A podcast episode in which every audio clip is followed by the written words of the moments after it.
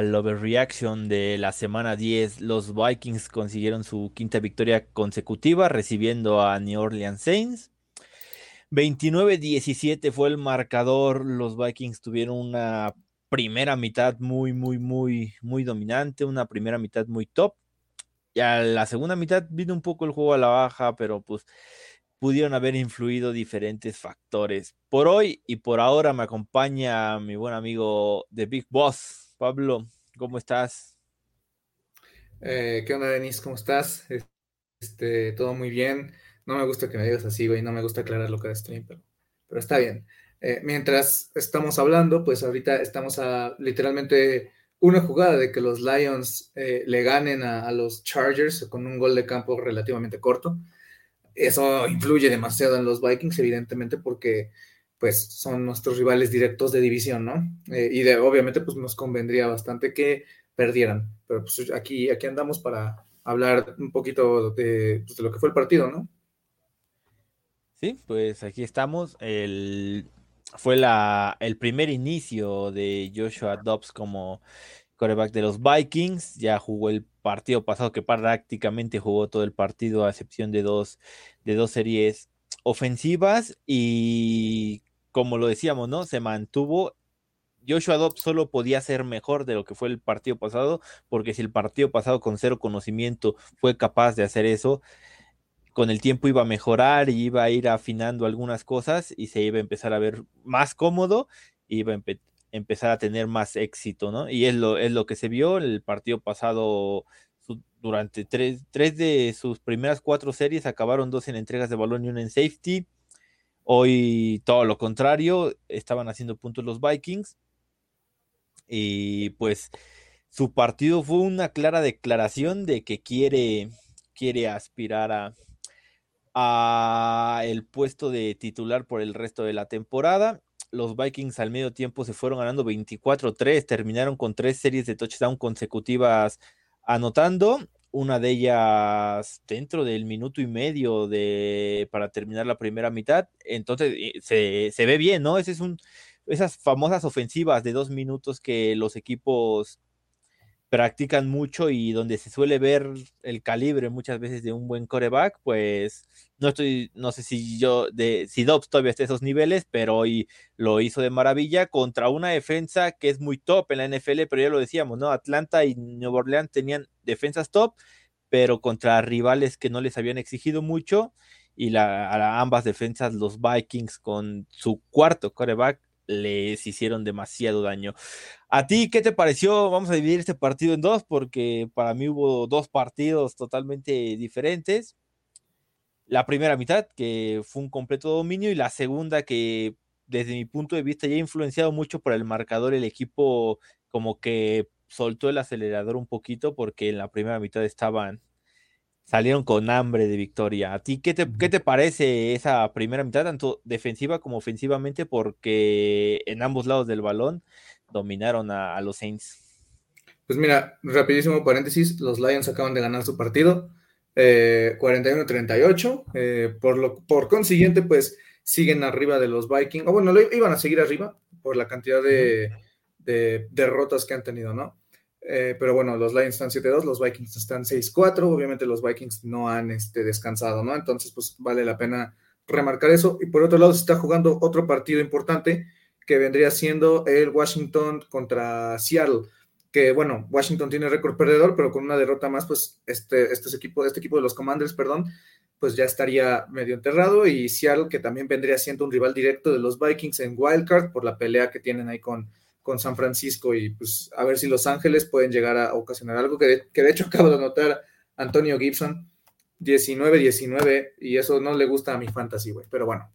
Eh, y también están jugando los Cowboys que también están ahí en la pelea por esa carrera de cómo se acomodarían los Cowboys, pero pues están dándole una paliza a los Giants, así que ese marcador. Y, pues, todos podemos coincidir, todos podemos coincidir que pues al final pues ese, ese, partido de wildcards son, o sea, son de esos partidos que te cambian, así como a los Vikings, te acordarás, ese partido de wildcard de 2019 cambia por, por, completo la franquicia, porque se hablaba mucho de que si perdían contra los Saints iban a correr a Zimmer, iban a, elevar a Stefanski, pero bueno, ya, esa es una conversación para otra, este, para otro momento, ¿no? Mientras Carlos Navarro nos saluda, un saludito, Carlos, muchas gracias por estar aquí con nosotros, pero bueno, ya hablando ahora sí del partido, pero quiero aclarar que no lo pude ver de una forma como muy atenta porque estaba en un compromiso, pero sé que pues lo pude ver, lo pude ver, hubo cachitos que no vi por momentos, pero en general, ¿qué te gusta? Del 100% del partido vi 90%, ¿no? yo creo que fue un partido que los Vikings dominaron. O sea, para mí no hubo ninguna, ni una sola duda que fue un partido dominado. Yo creo que este partido fue un poquito similar a lo que vimos el año pasado o a lo que hemos visto a lo largo de la historia con estos Vikings cuando enfrentan a un quarterback para el cual no están preparados. En este caso, pues James Winston, ¿no? Eh, yo sí considero que hay un partido, como tú dices, antes y después pero pues también es eso, o sea, no, te, no estás preparado para Winston, el marcador influenció demasiado, y a mí no me gustaría agarrar y decir, ay, es que no cierran partidos, ay, es que no son decisivos, es que yo quiero que ganen por 40, cuando en realidad lo que hiciste en el primer medio fue muy bueno, ofensiva y defensivamente, yo me quedo 100% con lo que yo vi, vi a un equipo dominante, vi a un equipo que volvemos a lo mismo que hemos estado hablando, al final de cuentas, adversidad tras adversidad, tras adversidad, tras adversidad, encuentras la manera de salir adelante. Y pues eso, a mí también me gustaría recalcar, ¿sabes qué? Pues el trabajo de Kevin O'Connell. No es casualidad que no es Cousins, ya, ya fue Hall durante seis, bueno, seis pases, ahora ya es Just Dobbs. O sea, no es casualidad que los corebacks se vean bien, eh, pues él, él, sea el común denominador. Yo creo que en general Adolfo Mensai y, y O'Connell fueron quienes empoderaron a Cousins para elevar su, su, nivel de juego, que ya habíamos visto por momentos a un Cousins importante, por ejemplo, ¿te acuerdas las primeras semanitas de 2021? Que en verdad estaba jugando muy bien eh, contra Cincinnati, contra Arizona, contra Seattle, pero no lo habíamos visto como tan empoderado, se encargaron de hacerlo y ahorita con Dobbs, pues volvemos a lo mismo, ah, pues el chavo lleva menos de dos semanas en el equipo y pues lo único que ha hecho es ganar dos partidos, ¿no? Pero pues creo que lo que queríamos era eso, ¿no? Como que ver a Dobbs em, no ganar el partido de una forma como con incertidumbre, haciendo, o sea, dejando a un lado las lecturas. Hoy se, se notó que hicieron un partido preparado para él y pues al final no voy a decir que lo ganó porque en general el equipo se vio bien, pero, pero pues al final de cuentas su actuación fue muy buena. O sea, yo considero, o creo que a mí nunca me había tocado ver un coreback de los Vikings. Eh, chance de que te gusta Teddy, posiblemente que tuviera esa movilidad en la bolsa para escalar la bolsa, para moverse, para ayudar un poquito a la línea. Eh, que Cousins estaba trabajando en eso, pero a sus 35 años pues ya no iba a sacar nada, pero creo que eso es lo que me gustaría rescatar del partido, ¿no? O sea, que al final el trabajo de todos pues hace un equipo fuerte. Y, muchas veces escuchamos esa frase motivacional de nadie es mejor que todos juntos, pero de verdad es, o sea, al, final eso, eso es verídico, ¿no? Pero pero sí, o sea, yo creo que tú te quedas con esas ganas, ¿no? De, me hubiera gustado ver un 35-10 como hace algunos años, pero pues al final de cuentas sí hay un, desde mi punto de vista, sí hay un dominio pleno del equipo, la verdad.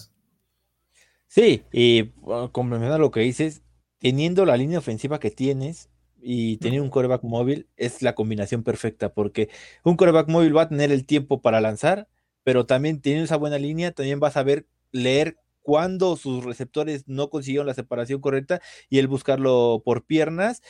Eh, ah, si hay que buscar una. Hay una jugada donde Dobbs sale por piernas para conseguir un primer y diez, me parece que se queda una yarda.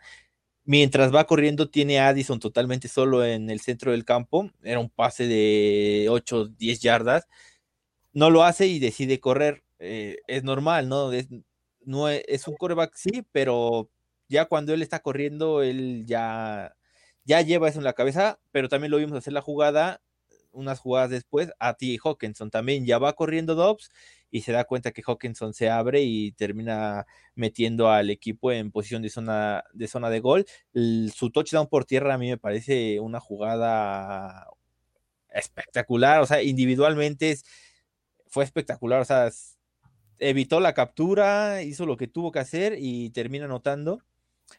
Para mí, para mí lo hizo muy bien, la verdad. Yo, yo, yo aquí el miércoles, ya lo vamos a hablar más adelante, pero yo aquí el miércoles dije que para mí Jaren Hall debía de tener la oportunidad sí o sí. Más adelante ya hablaremos del tema de se ganó la titularidad o no se la ganó Joshua Dobbs.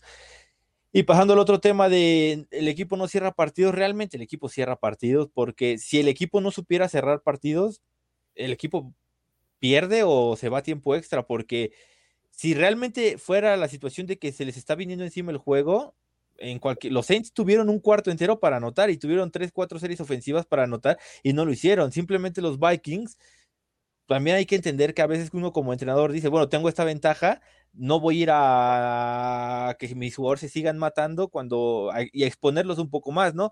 Le das un poco más de libertad a tu jugador, lo dejas que sea un poco más pasivo y empiezas a recibir un poco de daño, pero un daño controlable. Es verdad, a lo mejor las dos, las dos conversiones no estaban en el presupuesto, pero pues también enfrente tenías a Alvin Camara y, y pues es difícil, ¿no? De tenerlo, de tenerlo por detrás. Pero cuando el partido ya se, se, puso, se puso serio, pues vienen dos intercepciones y viene, también me parece que un 3 y fuera en la serie que empiezan adentro de su yarda 10 los Saints y los Vikings terminan ganando el partido tranquilos, ¿no? A mí alguien me decía, se cagaron, le digo, los únicos que pensaron que tenían una oportunidad de ganar eran los Saints porque yo, yo en ningún momento sentí que el partido se nos venía encima. A mí sí me hubiera gustado más, y se lo decía Pavlovich, que el equipo terminara el partido con la ofensiva. Eh, hay un tercera y 12 que hacen una carrera y le digo, me hubiera gustado que sorprendieran con un pase, ¿no? Intentar conseguir el primer y 10 y ya acaba el partido. Y a la siguiente serie ofensiva viene que se resbala Joshua Dobbs y termina siendo cuarta oportunidad y le vuelven a dar otra oportunidad a los Saints. Terminan en medio campo y es cuando viene la intercepción, la segunda de quién fue, se me fue, de Murphy, ¿no? Sí, viene la intercepción de Murphy. Y ya, pues el partido termina ahí, pero, o sea, me hubiera gustado que el equipo pudiera ya acabarse el reloj en una de esas dos series. No lo logró, pero tampoco, tampoco, tampoco se sintió mucho peligro. El último pase, pues fue un Ave María de, de Winston. Si te soy sincero, en el momento no me di cuenta, pero en la repetición era un pase muy atrapable. O sea, hay un, hay un jugador de los Vikings que salta para hacer la intercepción y el balón, como ya es costumbre, se le va entre las manos. Y había un jugador de los Saints y el que reacciona es este Harrison Smith y suelta el manotazo al balón para que pues ya nadie lo pudiera agarrar y es cuando el balón cae en picada, porque un pase atrapable, o sea, no puedo decir que estuvo cerca de que los Saints consiguieran el balón, pero pues si lo conseguían todavía tenían que hacer una tercera conversión de, de dos puntos, ¿no? Entonces, para mí, pues como tú, es un dominio. El equipo ganó tranquilo, es verdad.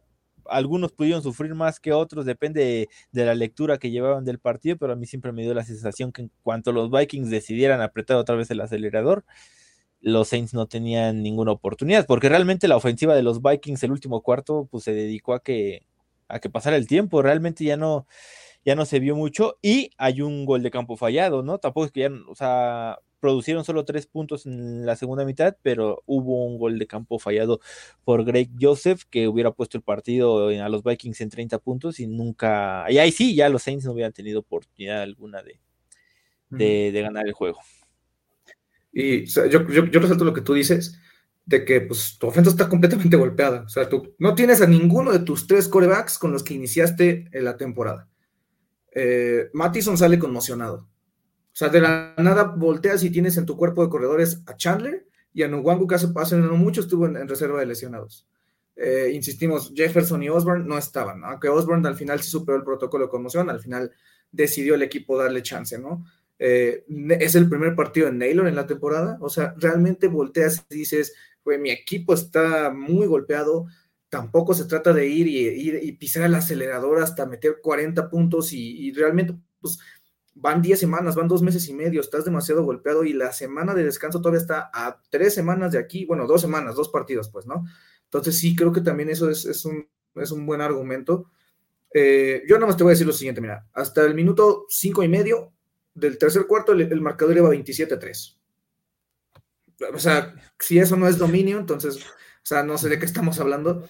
Eh, que al final también las dos anotaciones de Nueva Orleans, sí, es, la cobertura de Murphy es buena, pero te queda con ese, pues, esa espinita que dices, güey, pues haces todo bien, pero al final en la disputa de la bola, como, que, ah, o sea, te queda esa espinita de chale, güey. Hiciste muy bien tu chamba, pero te falta, pues, culminarla, ¿no? Que, bueno, también no, hay que quitarle, pues, nada de crédito a Olave. O sea, Olave, la neta, tuvo una gran recepción en el primer touchdown. En el segundo, eh, también Winston, como que nos tiene muy acostumbrados a eso. O sea, si te das cuenta, es el, es el clásico Winston de 450 yardas, 4 touchdowns, 5 intercepciones, ¿sabes? Entonces, eh, hoy, vimos eso, o sea, al final le interceptan dos pases, Winston termina con 13 de 25, o sea, rozándole casi, casi por arribita del 50% de pases completos, 122 yardas, dos touchdowns, dos intercepciones, ¿no? Entonces, es ese clásico James que vemos que de la nada te avienta dos pases increíbles de touchdown, pero de la nada tiene dos o tres intercepciones por partido, ¿no? Por algo no es titular pero yo sí me voy mucho con eso, ¿no? De que pues al final de cuentas es un coreback con diferentes habilidades a las de Carr. A Carr ya lo estabas completamente dominando. O sea, la, ofensa del Nuevo Orleans creo que inicia bien esas primeras, eh, primeras, ¿qué te gusta? Dos series y luego el, equipo defensivamente hablando se antepone muy bien. Entonces, pues sí, o sea, al final de cuentas, eh, los dos coincidimos que es un dominio. O sea, Camara, que estuvimos hablando durante mucho tiempo, que fue ¿qué te gusta? Un jugador que te hacía 70 yardas por carrera, 70 yardas por pase, hoy lo mantienes a, 4.7 yardas por acarreo, eh, Jamal Williams 1.8 yardas por acarreo. Realmente quien destacó fue Olave, pero Olave tuvo su primera recepción hasta que entró James Winston al partido, hasta que el partido a 24 puntos de lejos, ¿no? Entonces, creo que la, o sea, si queremos agarrar y ver lo malo, o sea, sí es eso de, de no manches, oye, ¿por qué no, no, no terminas el partido? Pero también ponte a pensar, o sea, no vas, o sea, es la NFL, son los mejores del mundo, no vas a dominar cuatro cuartos, o es muy difícil, realmente es muy difícil dominar y que el otro equipo no tenga ninguna respuesta para lo que estás haciendo, o sea, realmente, o el otro equipo está muy mal coachado, como lo estamos viendo ahorita con los Giants, o realmente no quieren competir, o quién sabe, pero, o sea, sí es como muy difícil, ¿sabes? O sea, creo que hablando un poquito de jugadores que me gustaría como destacar un poquito, creo que es a los jóvenes, porque ya teníamos mucho rato que veíamos a un equipo de los Vikings que los jóvenes no resultaban, o sí resultaban, pero nos estaba costando trabajo. Hoy, bueno, nada más déjame terminar el comentario para ahorita dar, este, este paso al buen Marceliño, pero lo que iba rapidísimo es que yo vi mucha gente criticando de que la clase de draft de 2022 es una basura, y la clase de draft de 2023 no está resultando, no sé qué. O sea, hoy Chandler, o sea, agarró y pues, por lo menos pudo terminar la chamba de Mattison. Eh, Blackmon se lleva su primera intercepción. Volvemos a ver que Bud está teniendo tiempo de juego, que Ivan Pace también está dentro del campo, que hoy Evans entra... Es titular. Evans es titular y, o sea... Y, uh, Pace es titular. Este, o sea, Metelus, que no es joven, pues es 2020, pero, o sea, ya estamos viendo ese fruto poco a poco. O sea, realmente, si la, o sea, y voy también con esos comentarios de gente que sigue pensando que Luis Sin ya nunca la va a dar. Güey, alguna vez nos, de verdad, hay gente, hay gente, estoy muy seguro que hay gente que no sabía quién era Josh Metelus hasta semana 1 de este año. Mm, te lo prometo. Y a Metelus lo vimos en equipos especiales 2020, 2021 y parte de 2022. Entonces, hay que tener paciencia, Las clases de draft no se pueden criticar en un año y medio. O sea, sin no todos hablando de cine, hablando de bus, nada, Algunos necesitan más tiempo, otros menos. Claro, claro. Pero bueno, este Marcelo, Marcelo, ¿cómo comandamos? ¿Cómo están, muchachos? Aquí tarde, pero, pero sin sueño, pues como dirían. ¿Qué te pareció, Marcelo? Pues bien, ¿no? Ahora sí que como digo, nada más ahondando y, cerrando el comentario que estaban hablando ahorita de, las clases de draft, pues ya se había dicho aquí varias veces, ¿no? Al final el, draft es muy complicado que te, que te solucione problemas inmediatos, se hace pensando en cubrir necesidades a futuro y que los jugadores empiecen a, a dar, a tener esos frutos dos, tres años después, ¿no? Al final, este, como, como bien lo mencionaban ahorita, este, poco a poco se va viendo ese, ese fruto y ahí es donde entra la planeación del gerente general, del, del coach y de, y de todo el staff, ¿no? Para, para visualizar qué es lo que vas a necesitar en, un futuro inmediato para poder este, cubrirlo con, con, con draft. Eh, y, bueno, sobre el partido, de, mm, pues creo que todos estamos como sorprendidos de la primera mitad de, de, los vikingos, ¿no? Creo que los Santos eh, ajustan bien al medio tiempo, ajustan bien tanto la defensiva como la ofensiva. Creo que a la defensiva de los vikingos le pesó la ausencia de, de Jordan Hicks en la segunda parte. Este, no que lo haya hecho mal Ivan Pace, este, pero este, sí, sí, sí sentí como que les hizo ahí un poquito de falta y eh, pues el ajuste defensivo de los Santos que impidió este, que siguieran este, teniendo o moviendo el balón como lo estaban moviendo en la primera mitad, ¿no? Hawkinson, un juegazo, nuevamente era el, el receptor eh, preferido o a quien más, a, quien más targets le dio este, Dobbs, este, Addison también, esa, esa atrapada que, que hace que baja los dos pies, si bien no fue touchdown, este, por poco, pero te habla de la concentración y de la, y de la madurez y del pensamiento de, fútbol que tiene el muchacho, ¿no? O sea, atrapa el balón y baja los dos pies, inmediatamente baja los dos pies, aunque después no completa el, el proceso hasta el final. Pero bien, como bien decía Pablo también, pues ver a, Ty Chandler es una grata sorpresa en Wangu de regreso. Este, la línea comportándose nuevamente bien, la defensa en general también muy bien. Este, pues creo que, que el, el, punto clave para este equipo va a ser mantenerse sano. Este, que es la cuestión ahorita. Eh, pero creo que hay muy buena materia prima, se están haciendo las cosas bien eh, como para pensar en, en, que va a ser un equipo sólido a, final de, temporada, ¿no? Sí, ¿sabes qué? Voy a, voy a decir rapidísimo unas estadísticas para reafirmar el tema del dominio. Los Vikings le sacaron seis minutos de posesión a Nueva Orleans, tomando en cuenta que el segundo cuarto, el segundo medio de los Vikings fue, como ya habías dicho tú, Denis.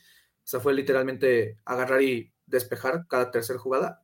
Eh, los Vikings le sacaron 100 yardas de yardas totales a los Saints.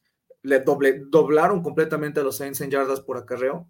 Eh, y también, pues bueno, los Vikings literalmente tuvieron solo 5 castigos, que fueron para 35 yardas y solo permitieron una captura. Entonces, o sea, si tú ves el marcador y si te guías por encontrar lo malo y no ver en realidad como el, conjunto del juego, pues vas a decir, se cagaron, pero realmente pues, pues sí, ¿no? Este, yo sí considero que sí fue un dominio. Aquí Henry nos comenta, pensar que el equipo aún no llega a su techo hace, lo, hace imposible que uno no piense en llegar lejos esta temporada. Y aparte, pues están, el equipo está lesionado literalmente, ¿no? Entonces, eh, pues imagínense regresando Jefferson, regresando Davenport, Osborne, eh, ojalá que a Mattison no le haya pasado nada, pero pues el equipo, pues no sé ustedes, o sea, la verdad es que sí tiene todavía un potencial por alcanzar, ¿no?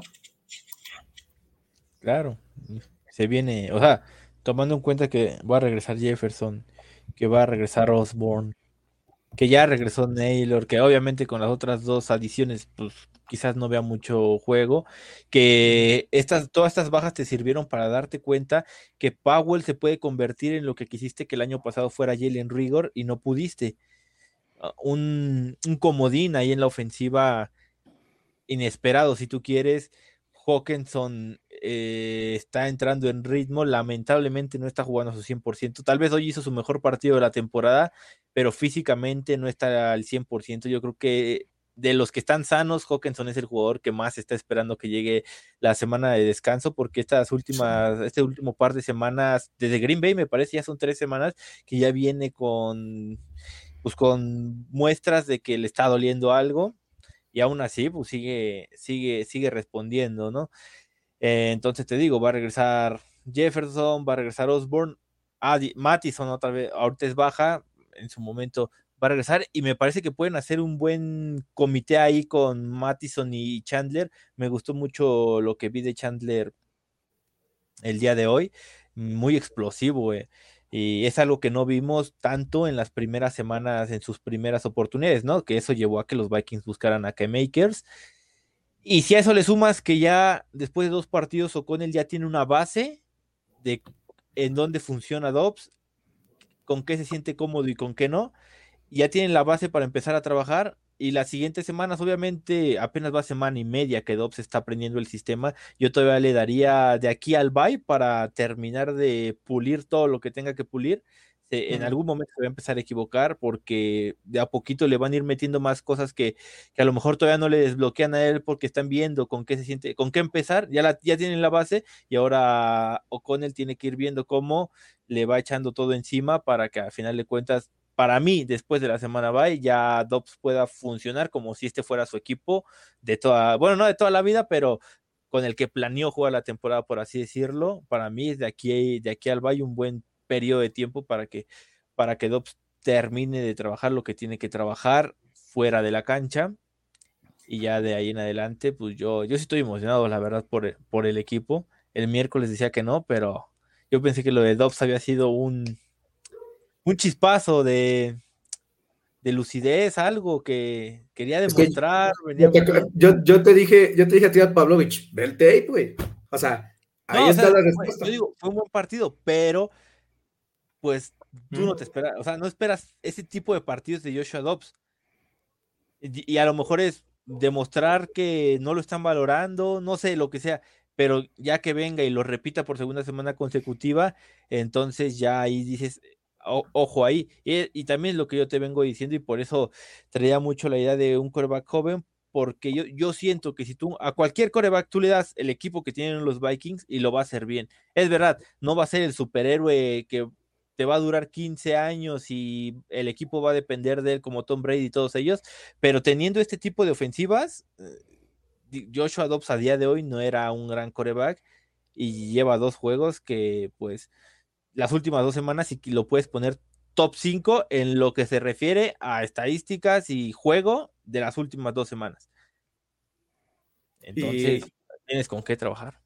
¿Sabes qué? También creo que estos partidos son los ideales, ¿no? O sea, ir a Denver, que posiblemente Denver mañana sea vapuleado por...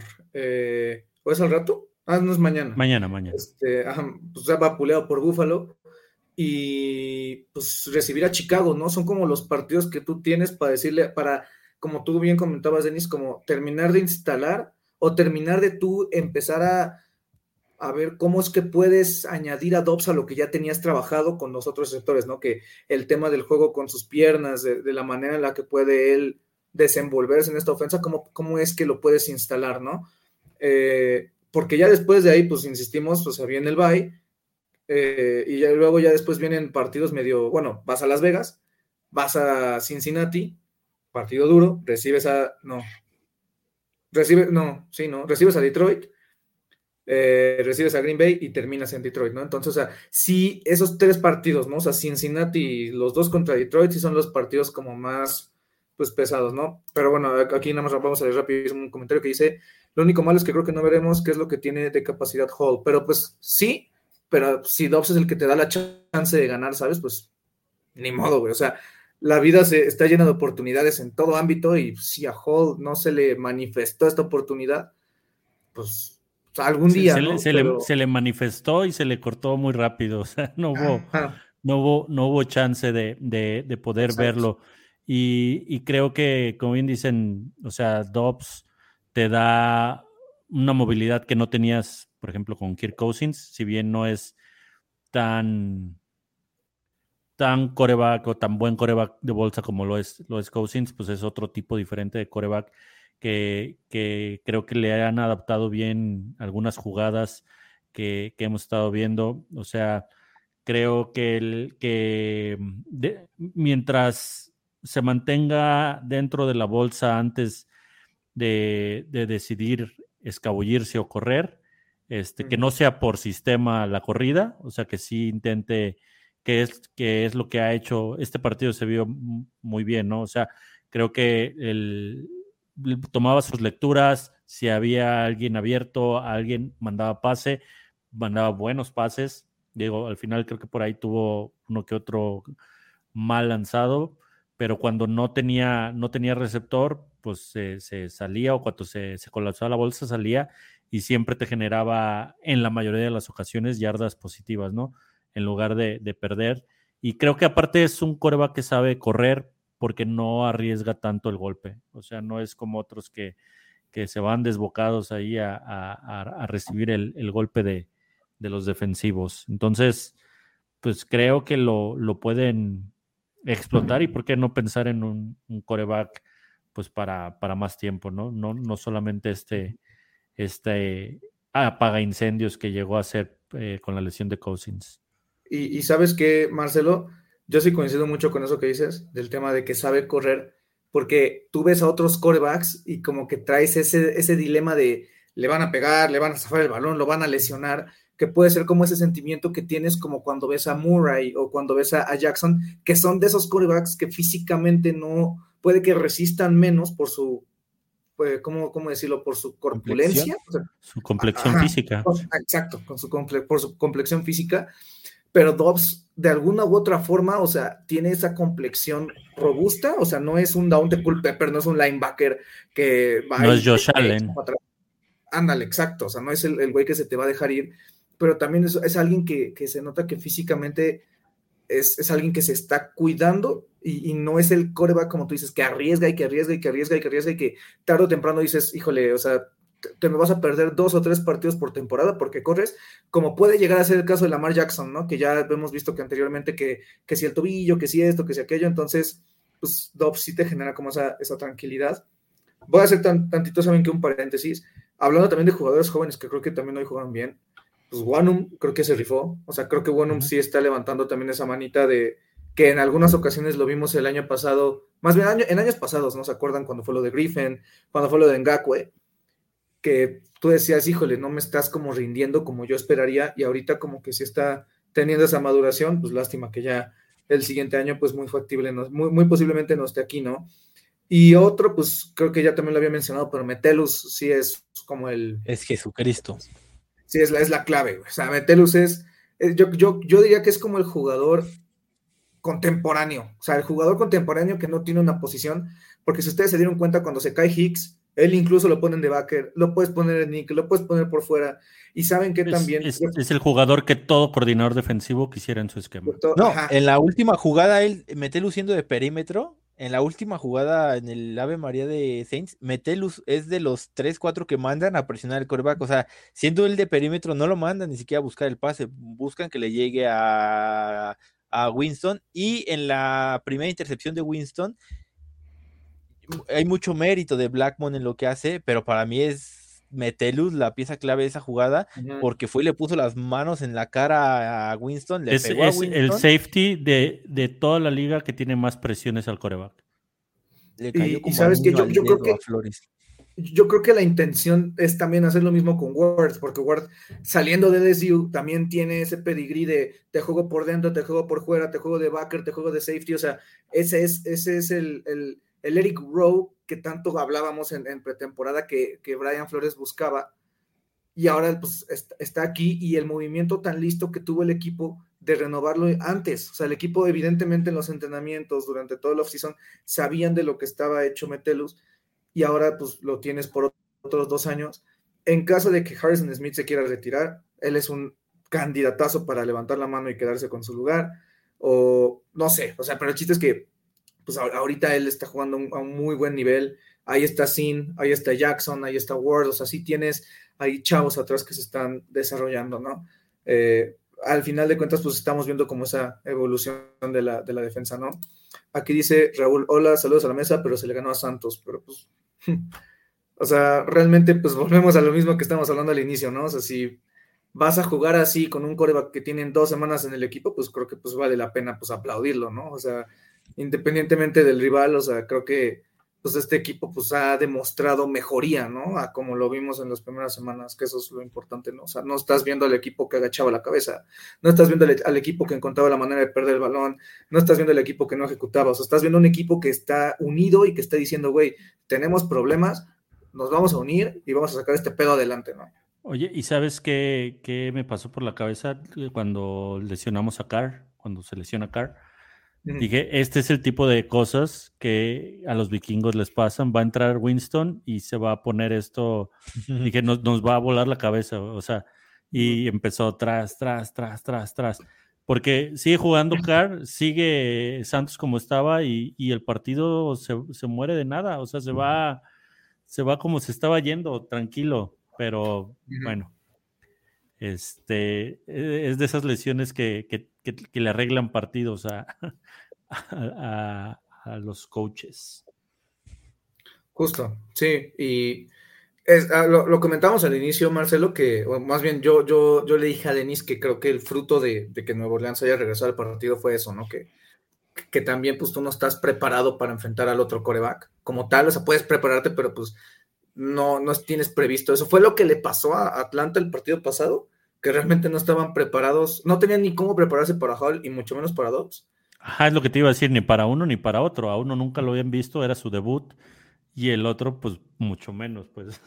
Exacto, entonces al final de cuentas, eh, digamos que pues Minnesota evidentemente es un equipo más completo, estaba en casa, o sea, es un equipo que venía motivado, y pues al final de cuentas, pues sacaron la, la, la victoria, ¿no? Pero saben que también pues hay que, hay que seguir viendo hacia adelante porque pues se viene un partido, eh, o sea, no, no difícil, pero pues al final de cuentas el chiste es ahorita como ganar los, los siguientes dos e irte al Bay a, descansar a los más posibles para cerrar la temporada lo, lo mejor posible, ¿no? Sí, a ver, lo difícil del siguiente partido para mí es la altura, o sea, Físicamente el cuerpo de todos los jugadores de los Vikings está acostumbrado a, digamos, una altura normal para ellos, que es en Minnesota, y Denver, pues es uno de los puntos más altos, o el punto más alto de los Estados Unidos, el estado de Colorado. Y, y pues van a tener que ir a jugar ahí. No es cosa fácil obviamente sí pesa, obviamente también pues ya hay jugadores que están más acostumbrados que otros, también no quiere decir que ya por eso sea un factor y los Broncos tengan mucha ventaja como local, porque es un, un equipo malillo, la verdad. Pero pues es, un, son, es una cosa complicada y la otra, el clima también. El clima puede ser un factor, sobre todo para que los Vikings decidan o no empezar a soltar a sus jugadores que vienen de lesiones. Por ejemplo, el tema de Justin Jefferson, si el, la, si la pista, si el campo está muy frío, pues yo te, aseguro, yo te aseguro que los Vikings dicen, no, eh, nos aguantamos a que vayamos a casa y que debute la próxima semana, porque pues puede salir. Justo es lo que te decía, lo que les decía el miércoles, ¿no? Depende de cómo vaya a estar. Si cae una nevada de esas que, que caen de vez en cuando en Denver, este, pues a lo mejor te cambia todo el plan de juego y todo tu esquema que es aéreo o ofensiva aérea, pues vas a tener que modificar y no valdría la pena, como bien dices, Denis, arriesgar a un jugador que viene una lesión después de no jugar cinco partidos a que su primer partido sea una cancha fría, dura, este, nevada, que se, que donde los golpes pueden este, tundir un poco más, mejor. Yo creo que el escenario ideal para su regreso sería en casa en Domo contra Chicago en un partido más a modo, ¿no?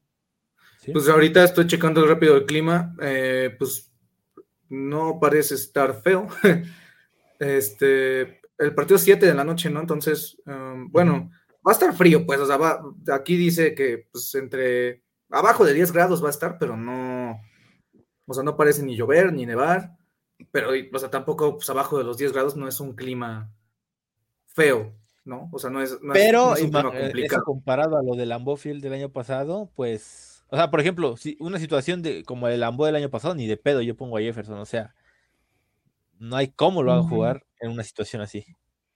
O sea, mira, yo, yo no tendría problema porque, o sea, no sé, siento que, el, o sea, a menos que sea una situación de clima extremo, como ya habíamos dicho, o sea, nieve, no sé, este, el pasto muy mal cuidado, o sea, chances sí, pero pues, según yo te digo, Denver no es un lugar malo para jugar, pero bueno, no sé, ¿no? Eso es especulación.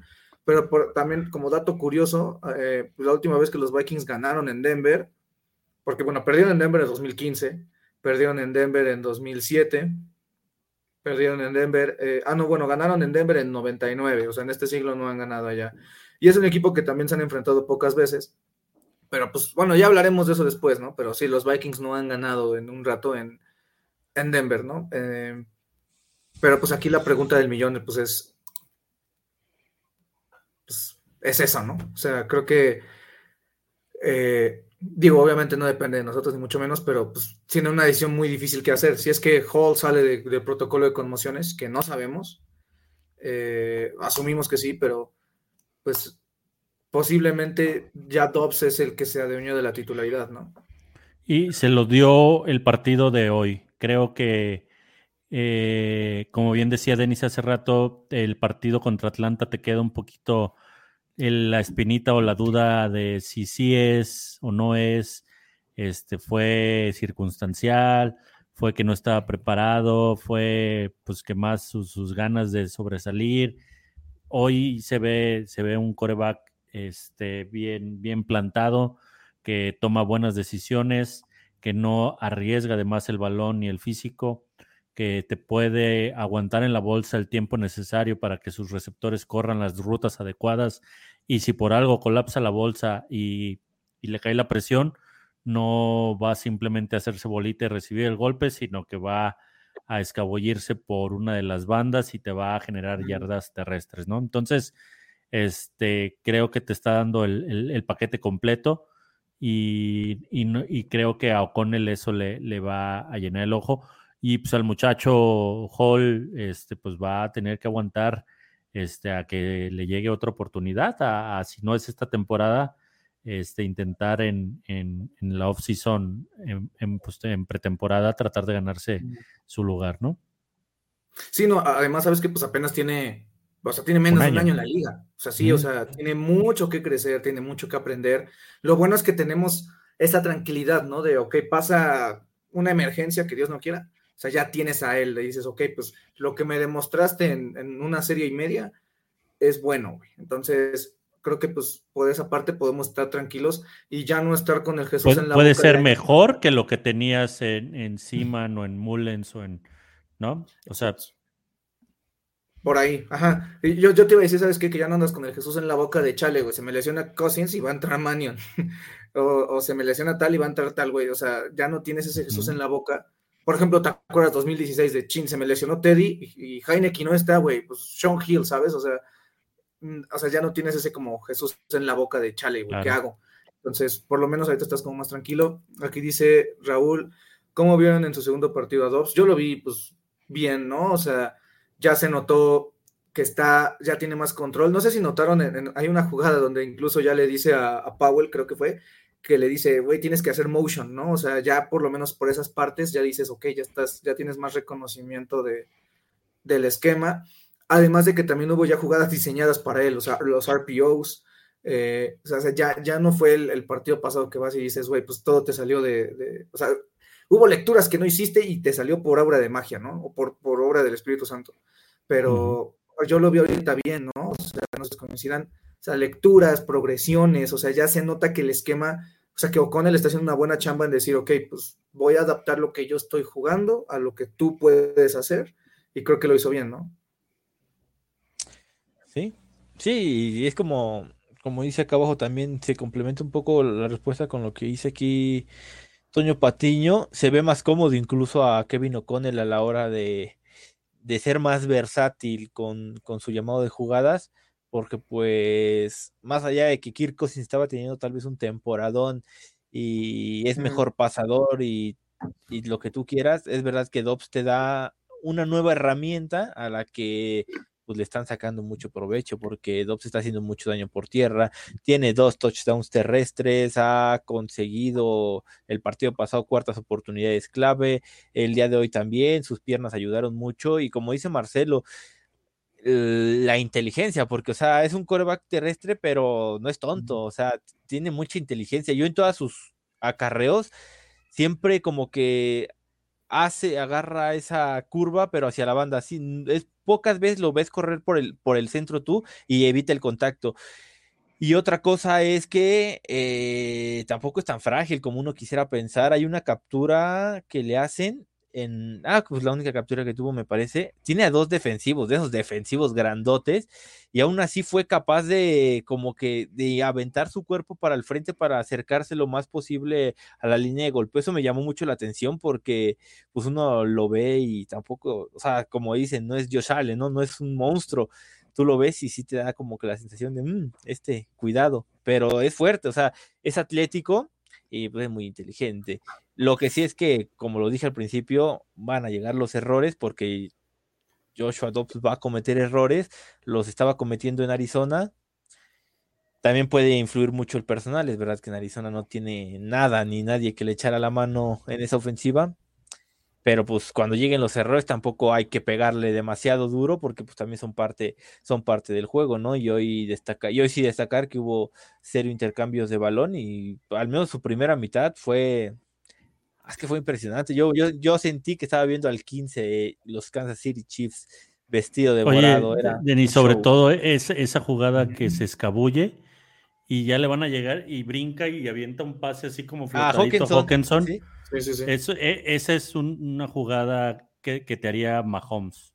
¿Sí? O sea, que, Solo hay algunos pases que se le quedaron cortitos y, y hay un pase que tira una intercepción pero se le no, no la agarra, eh, se me fue el nombre. En la primerita este, serie, creo. Ajá, en creo fue el primer, segundo pase que tiró.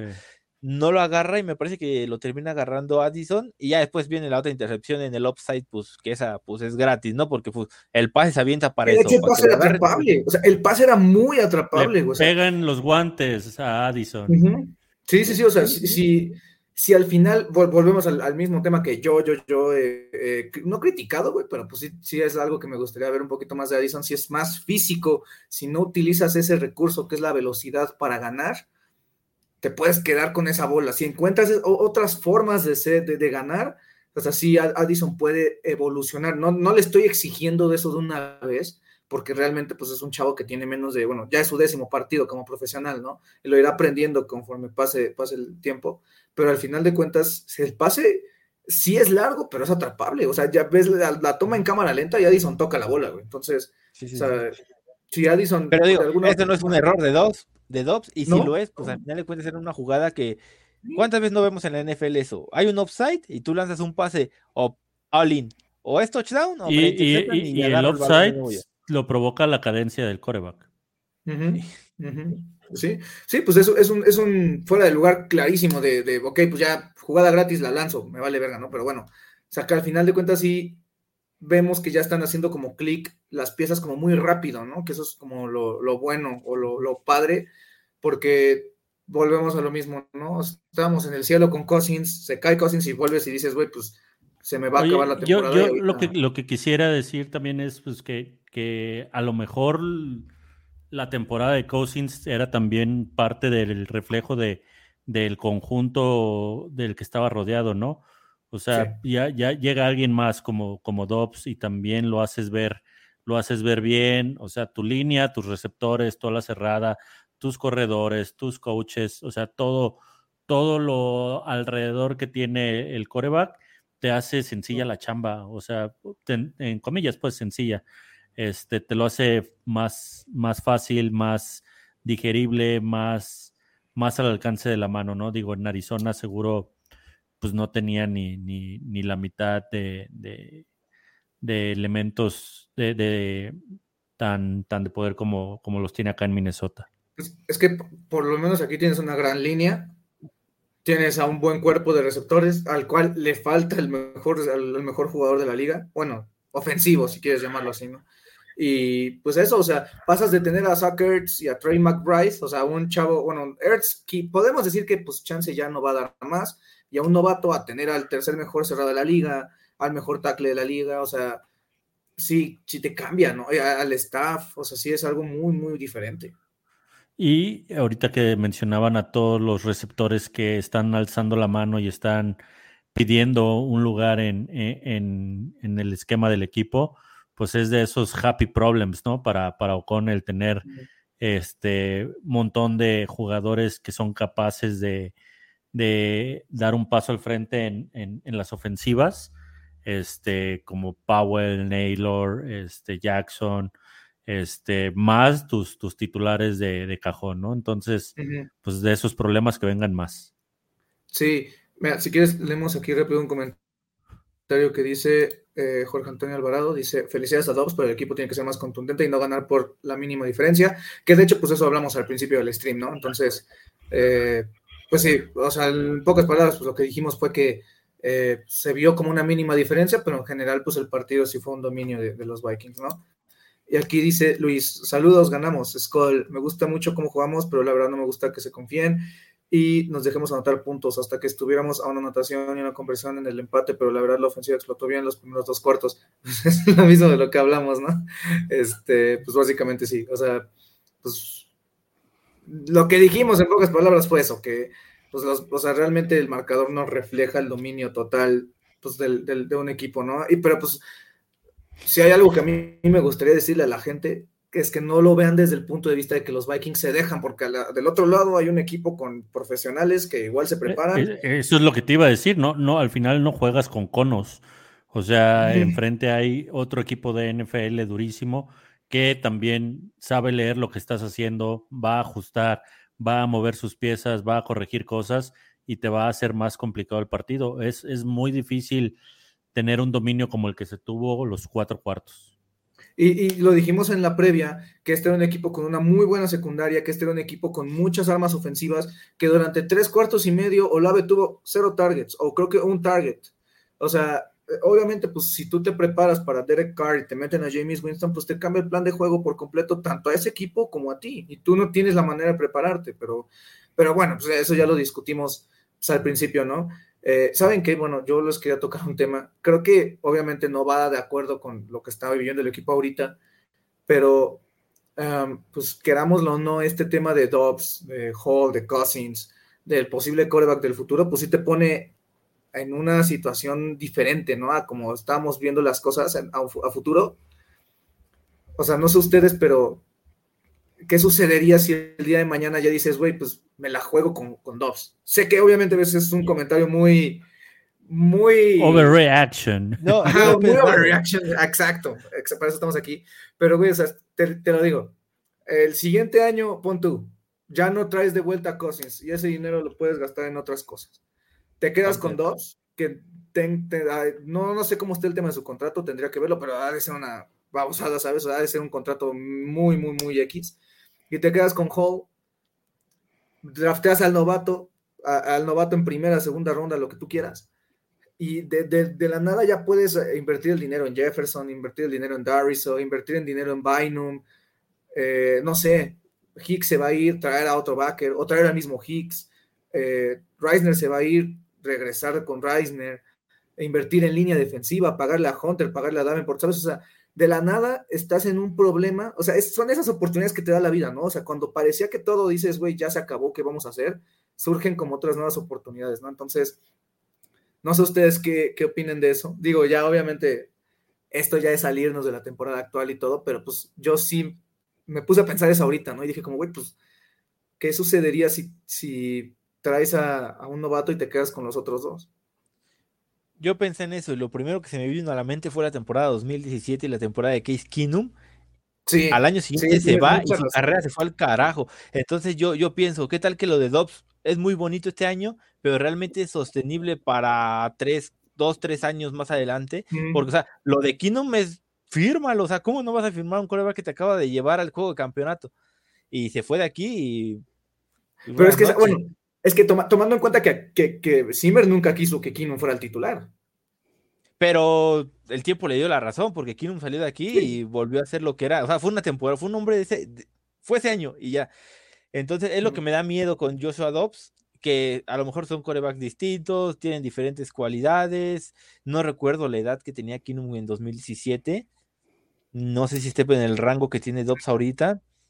Pero o sea, se me hace- más allá de que los Vikings ganen todos sus partidos de aquí en adelante o pierdan todos sus partidos de aquí en adelante, si Dobbs muestra lo suficiente para darle un contrato a futuro, para mí, mi duda empírica es, y si es otro caso como el de Keenum, que al siguiente año bye bye, te, te meten en un problema, ¿no? Porque, o sea, la, la, la situación de los Vikings es Dobbs, Hall y un novato, o incluso hasta puede ser Dobbs, Hall y Cousins, y el draft lo, lo enfocas a la defensiva, que pues eso va a molestar a todo el mundo, porque hay mucho hype para alrededor de, toda, de todos los mariscales de campo habidos y por haber que se declaren al draft en la NFL este año, pero a- a- el equipo tiene un buen problema, o sea, hay muchas variantes de las cuales va a salir bien parado, o sea, si, te, si el equipo el próximo campo de entrenamiento se presenta con Cousins, Dobbs y Hall, nadie, nadie se debería de quejar.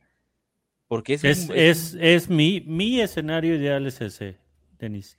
es ese. Tener, pero a también por el otro lado a, Cousins un, un año, decirle, güey, nadie sabe cómo vienes, ni tú sabes cómo regresas físicamente este, de la lesión. Pues vamos viendo, vamos viendo un año que te sirva a ti para mostrarte y agarrar algo más en algún otro lado. Yo te, te- te tengo a ti, me ayudas a, a hacer mi coreback puente y pues tengo a Dobbs, que ya me sacó las papas el año pasado, tengo a Hall, que no pude verlo, y pues voy a tener pues algún otro muchacho por ahí, ¿no? Mira, Entonces, para, para resolver esa duda, o sea, Keenum tenía 29 cuando llegó a los Vikings. Más miedo todavía. Dobbs, tiene 28. Pero sí te entiendo por esa parte, pero ¿sabes qué? O sea, sí, sí son situaciones que puedes comparar, pero por otro lado, o sea, te digo, Zimmer tenía esa mentalidad de steady o nada. Eh, tenía Zimmer esa mentalidad. No es tú te acordarás que en ese entonces, en conferencias de prensa, él criticaba a, a, Keenum. O sea, él, él básicamente no estaba del lado de tener a Keenum. Además de que era un equipo ya listo para competir al Super Bowl, ¿sabes? O sea, no sé si estos Vikings tengan ese talento que tenían hace algunos años. Yo no estaría para nada, o sea, yo, yo sí no los pongo a esa altura. Les falta, yo creo que mucho. Defensivamente hablando, o sea, si tú comparas las fortalezas, Ah, claro. yo creo que ese equipo de 2017 es muchísimo mejor que, que el de este año, pero por mucho.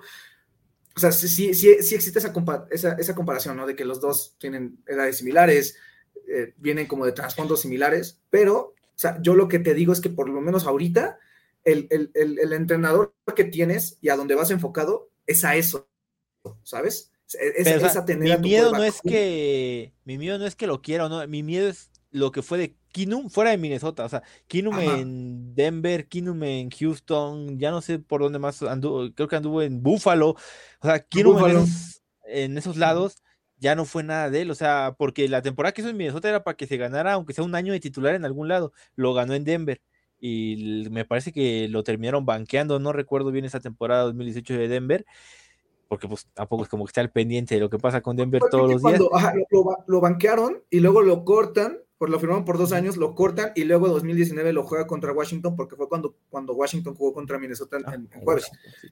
Pero, pero sí, sí entiendo como ese miedo. Digo, está chistoso hablar de esto ahorita, ¿no? O sea, cuando las cosas están muy, Ah, claro.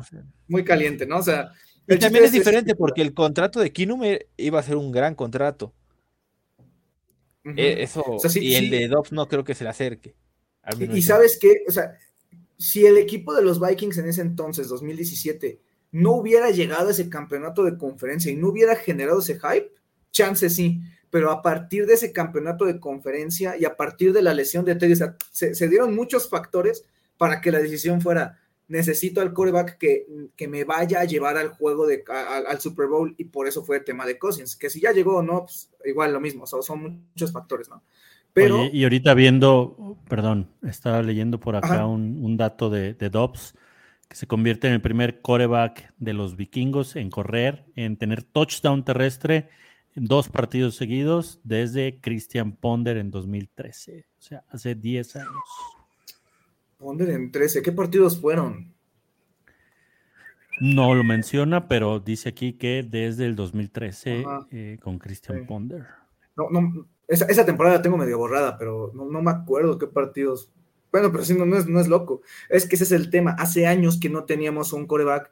Deja tú que escalara la bolsa, que se pudiera mover, ¿sabes? Que Cousins, pues, volvemos a lo mismo, no es su estilo, pero sí ya pa- pasó mucho tiempo. Que bueno, la neta, Ponder también era muy sube y baja, ¿no? Mira, vamos a leer ya, pues ya el comentario de Toño que dice, creo que aparte del ajuste que hizo la defensiva de Nueva Orleans, dejamos de correr con Chandler. Algo que sí no me gustó nada es ver a Mattison errando en sus lecturas de zona. Existen jugadas donde tenía oportunidad de correr por fuera porque el gap original se cerraba y literal se iba a estampar detrás del liniero. Yo la verdad no me atrevería a decir, o sea, tendría que ver la jugada para ver quién es el lead block. No me gustaría decir que pues, o sea, se estampó porque la, instrucción muchas veces es, no me importa lo que hagas, sigue a tu lead blocker, ¿no?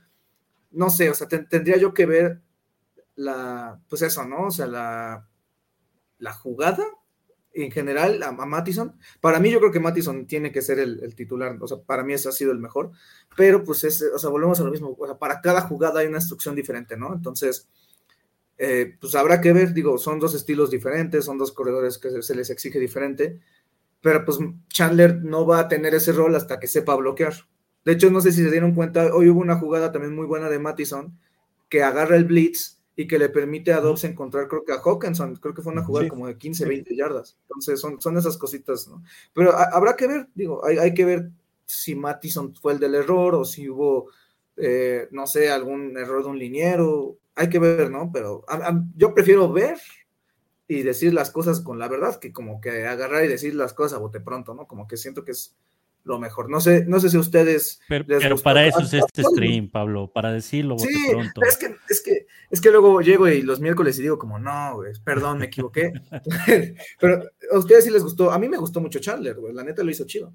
Ah, sí, fue, yo fue- una grata Chandler. sorpresa. Sobre todo la velocidad que tiene, que es como muy incisivo, muy directo, o sea, y es complicado perder yardas cuando llegas así directo a, Directo. a- a sobre la línea derecho, pues si no es otro tipo de estilo de correr, pues no es como que buscas el hueco y luego te clavas, sino que este llega y, y a donde topa. Hay una donde se va, incluso le da un madrazo a, a, a Bradbury, creo que es, que, que sale hasta adolorido porque el madrazo le llega atrás de, de Chandler, él va y se, se, se deja ir este, con todo hacia el frente. Y además es muy veloz, igual que en, en Gangu, también es, son bastante rápidos, pues. Y, y ¿sabes dónde vimos eso de Chandler? En el primer partido contra los Raiders, ¿te acuerdas del año pasado de pretemporada? Que Chandler jugó muy bien ese partido. Creo que pues podemos ir poco a poco confiando en él un poquito más, ¿no? O sea, creo que no, no está, no está de más. Dice eh, Luis, no se juega con pocos, sí se aflojó. Ah, espera, no se juega con conos, pero, pero sí se aflojó un poco. Igual, la verdad, el equipo se jugó muy bien. Dobbs se ve muy bien, se ve encajado en el equipo y la verdad, anímicamente estamos muy arriba. Esperemos sigamos así lo que resta de la temporada. Casi gana Chargers Alliance y nos empatamos en victorias. Sí, eh, eh, esa, esa, esa Pero- victoria de los Chargers que pues la, la estaba viendo aquí vivo. Los Chargers siendo los Chargers. Los No, Chargers no explico, Chargers, sí, no sí, me explico. Pasan los años y siguen siendo iguales. Sí, pasan los años, corebacks, coaches, que si Philip Rivers, que si Drew Brees, es, es la misma historia, ¿no? Pero, ¿qué les iba a decir?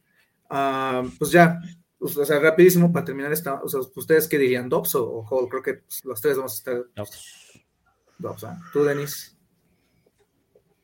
Ah, Digo, yo, digo yo ya. soy, yo, soy, yo soy team, o sea, yo mi corazón está con Jalen Hall, pero este equipo está demostrando que tiene que competir y la decisión más lógica de aquí en adelante es correr con Joshua Dobbs.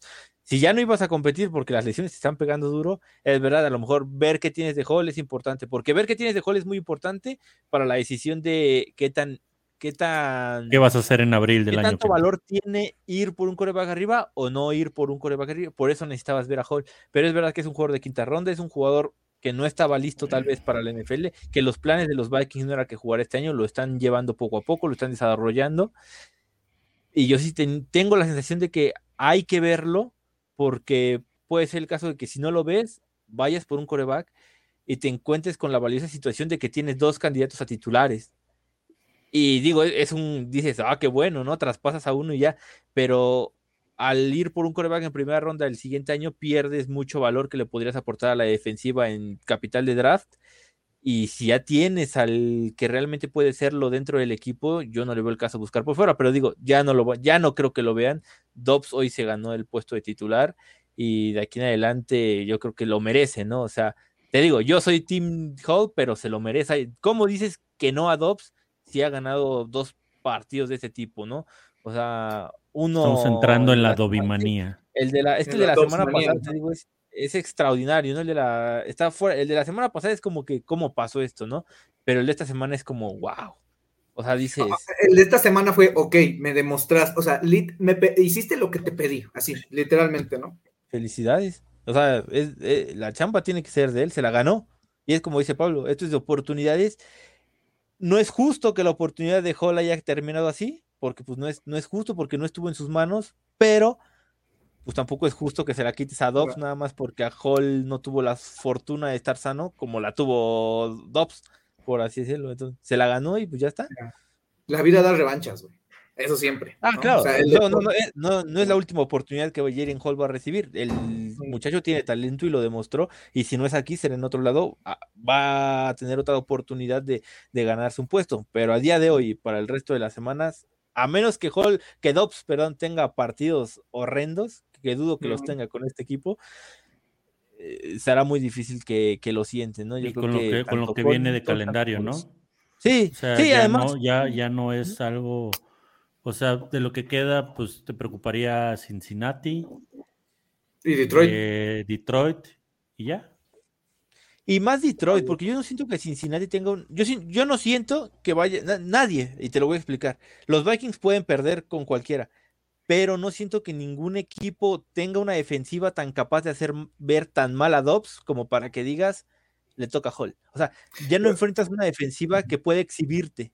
A eso es a lo que voy. O sea, puedes perder partidos, sí, pero la ofensiva va a hacer que pelees esos partidos. O sea, vas a hacer puntos, te va a ir viento, etcétera, pero nadie te va a exhibir hasta playoff, tal vez. ¿Sabes cuál es el problema? Que también Cincinnati es un equipo que en los últimos, bueno, los últimos dos años sí ha generado una identidad y jugar de visita sí es, yo sí considero que es pues complicado, ¿no?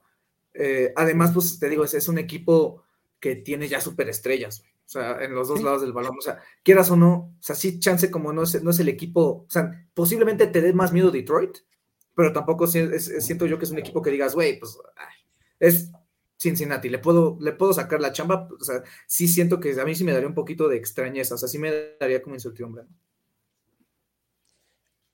a mí lo que, o sea, yo lo que, no, no digo que los Vikings ganen, digo, no hay ninguna defensa que te exhiba. Las defensas que te pueden exhibir son Filadelfia, San Francisco y Kansas City. Ya las pasaste. Porque si imagínate que Dobbs tuviera esos juegos por delante, pues ahí sí su chamba, cuidado, o sea, porque. Y, una, otra defensa que era buena era esta, pero ya lo hablamos en la semana, que el calendario no era, o sea, no, no, era lo que, lo que Minnesota había estado jugando, ¿no? O sea, Obviamente, pues también Minnesota jugó contra Chicago, contra Carolina, pero ya Minnesota jugó contra San, como tú dijiste, San Francisco, este, Filadelfia. Kansas, Filadelfia. Tal vez Green Bay es la única defensa que puede hacer sombra, pero el hecho de que su ofensiva sea tan mala y mediocre hace que el partido vaya a estar ahí y no te plantees sentar a Dobbs porque no vas a decir, es que con este nunca voy a ganar. Es que el calendario está a modo para que le des la confianza y él se gane un contrato aquí o en otro lado, ¿no? Sí. Es, vamos a tener mucho de qué hablar en el off-season, o sea, 100%. O sea, sí, va a haber. Mira, vamos a volver al tema de. O sea, pasamos del Kirk Cousins, Josh, más bien, del Keenum Cousins, ahora Josh, Dobbs Cousins y un novato, o sea, se vienen otros años de. Ay, es que hubieras firmado otra vez a Dobbs, así. Dos años seguidos de leer esos, esos comentarios. Eh, pero bueno, amigos, pues creo que ya nos pasamos un poquito de la hora pero no nos íbamos a despedir sin antes agradecerles y pues recordarles que pues el miércoles tenemos miércoles púrpura y el overreaction de la siguiente semana pues va a ser un poco noche, ¿no? Este, pues ¿qué será? Ah, Posiblemente lo podamos hacer en vivo todos juntos. Ah, sí, cierto. Sí, cierto. Haremos el anuncio después. Mucho ojo, mucho ojo. Ojito. Este, habrá que ver. Pero, este, pues sí, pues muchísimas gracias por estar aquí con nosotros, Denis. Denis. Gracias a ustedes, muchachos. Y, y vamos. Yo lo único que voy a decir es que Denis dijo que. No, Denis dijo que Adolfo Mensa era un incompetente por traer a Adolfo. No, no, es que, es que eso, eso, fue lo que tú no me explicar. No, que, no, esto lo voy a decir en vivo porque yo no estuve en ese stream del trade deadline. Yo no dije que Adolfo Mensa era un incompetente por traer a Adolfo. Es más, yo no estuve en contra de traer a Adolfo. Ahí está Pavlovich. Yo le, yo, yo le dije, el movimiento de Cleveland, bueno, el movimiento de Dobbs, bueno. A mí lo que me molestó es que se cruzó así de manos y dijo, pues bueno, yo, yo le dije a Pablo, y yo lo que hubiera hecho, si creo en este equipo, traigo un maldito liniero defensivo para que la defensa sea más sólida y darle aire a Holly a Dobbs de no tener que jugar juegos perfectos a veces para ganar, o traigo un corredor de algunos que están en el mercado capaz de aligerarle la carga de trabajo al coreback porque el juego terrestre no estaba arrancando y le dije, traigo un corredor de esos playmakers y se lo pongo al lado a Hall o a Dobbs. Es lo que le dije y Adolfo mensaje quedó así. Está bien, le están saliendo las cosas bien. A mí lo que me molestó fue que no fuera más agresivo, pero yo lo de Dobbs, más que decir que es malillo, nunca dije, ah, ahí la cagó. Ah, bueno, Pavlovich sí, dijo, Pavlovich dijo que era un incompetente, eso sí, Pavlovich dijo que era malísimo. por eso ya no se presenta no, pero no fue por el fue porque no ayudó a Dobbs y a Hola en otras cosas. Ese era el problema. aquí, aquí cambiamos las narrativas, ¿no? Cada, cada Ahí están los Mando capturas y las pongo el miércoles. Yo le dije a Pavlovich, la cagó por esto, por esto y por esto. Pero aquí cambiamos las narrativas. Aquí, aquí cambiamos. Yo voy a decir una cosa. Y es que en 98 y en 2017 hubo corebacks sin, con back con con su, ¿cómo decirlo? Con historias similares, ¿no? Que llevaron al equipo muy lejos. Así que pues hay que confiar, ¿no? Pero bueno, amigos, pues yo creo que ya nos toca despedirnos porque pues es domingo y pues hay que descansar, ¿no? Así que pues muchas gracias. No nos despedimos sin la frase, la frase de Pavlovich, ¿no?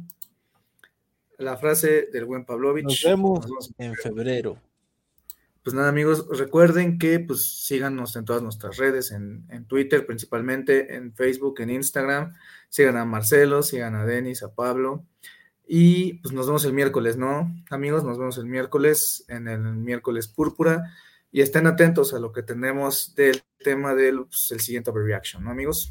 Pero bueno, pues, nos andamos viendo y pues, hola amigos, cuídense mucho, y pues disfruten de su domingo. Jefferson is going to fire